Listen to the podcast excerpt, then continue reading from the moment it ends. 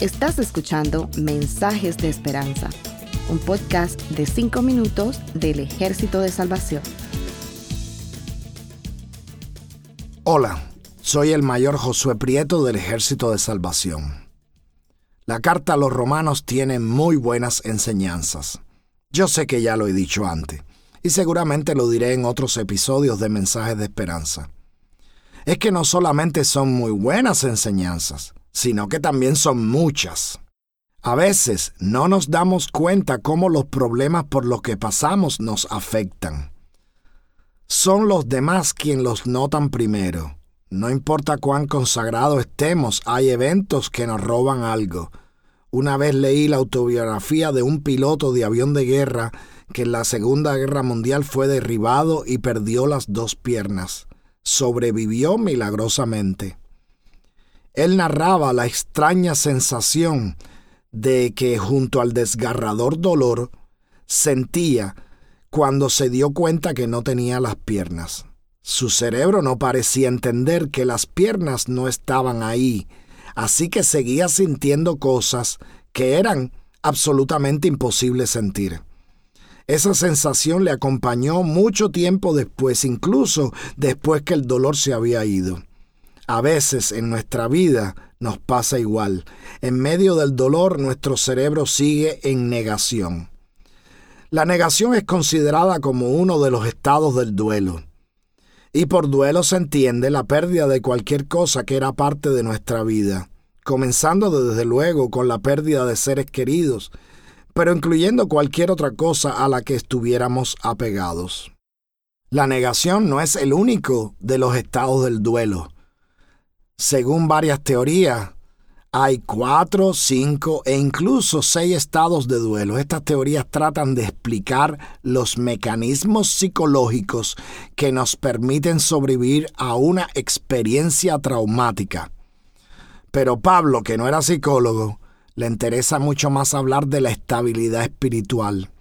Así que cuando habla de los sufrimientos en el capítulo 5 de la carta a Romanos, comienza diciendo que cuando somos justificados por la fe, tenemos paz para con Dios por medio de nuestro Señor Jesucristo. Y esa paz, junto a la esperanza que la gracia de Dios nos ha dado, produce un regocijo, una alegría. No importa por lo que estemos pasando, y para demostrarlo dice literalmente que también nos regocijamos en los sufrimientos. Hay que detenerse un momento. ¿Quién de nosotros se mantiene en regocijo cuando está sufriendo? Parece que no todos. Pablo añade en el versículo 3 el porqué de la alegría en el sufrimiento. Él escribe, porque sabemos. Lo que Pablo está tratando de decir es que solo los que saben ciertas cosas pueden mantenerse alegres en medio del sufrimiento. ¿Qué cosas? Primero, que el sufrimiento produce resistencia, o como dice la Reina Valera del 60, paciencia. Siempre me llamó la atención que a las personas que estaban hospitalizadas se les llamara pacientes. Ahora creo haber descubierto la razón.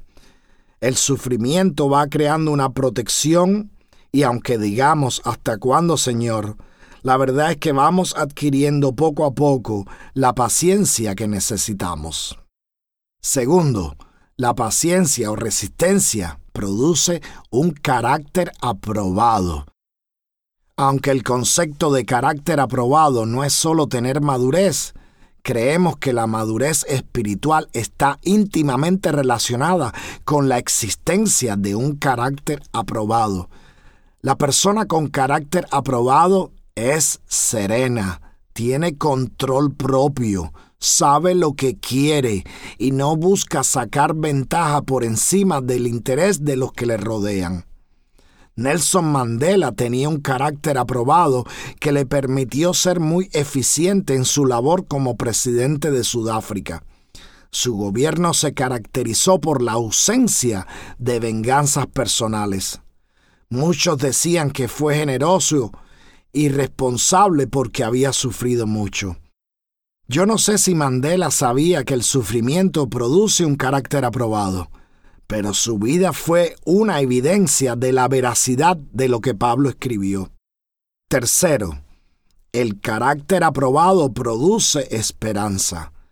Cuando tenemos esa paz interior, que no tiene absolutamente nada que ver con un estado de meditación o con ninguna otra cosa de las que el mundo moderno quiere meternos por la cabeza, sino que tiene que ver con la seguridad de la salvación, entonces el carácter aprobado nos da la seguridad de que todo lo que Dios nos ha prometido es real y esa esperanza nos sustenta. Cuando sabemos esas cosas, es decir, las que Pablo ha presentado en Romanos 5 del 1 al 5, no necesitamos mecanismos psicológicos de defensas, porque sabemos cómo estar regocijados incluso en medio de los sufrimientos. Que el Señor les bendiga y les acompañe siempre, especialmente cuando estén sufriendo. Gracias por escucharnos. Para conocer más sobre nuestros programas, por favor visita salvationarmysoundcast.org. Dios te bendiga.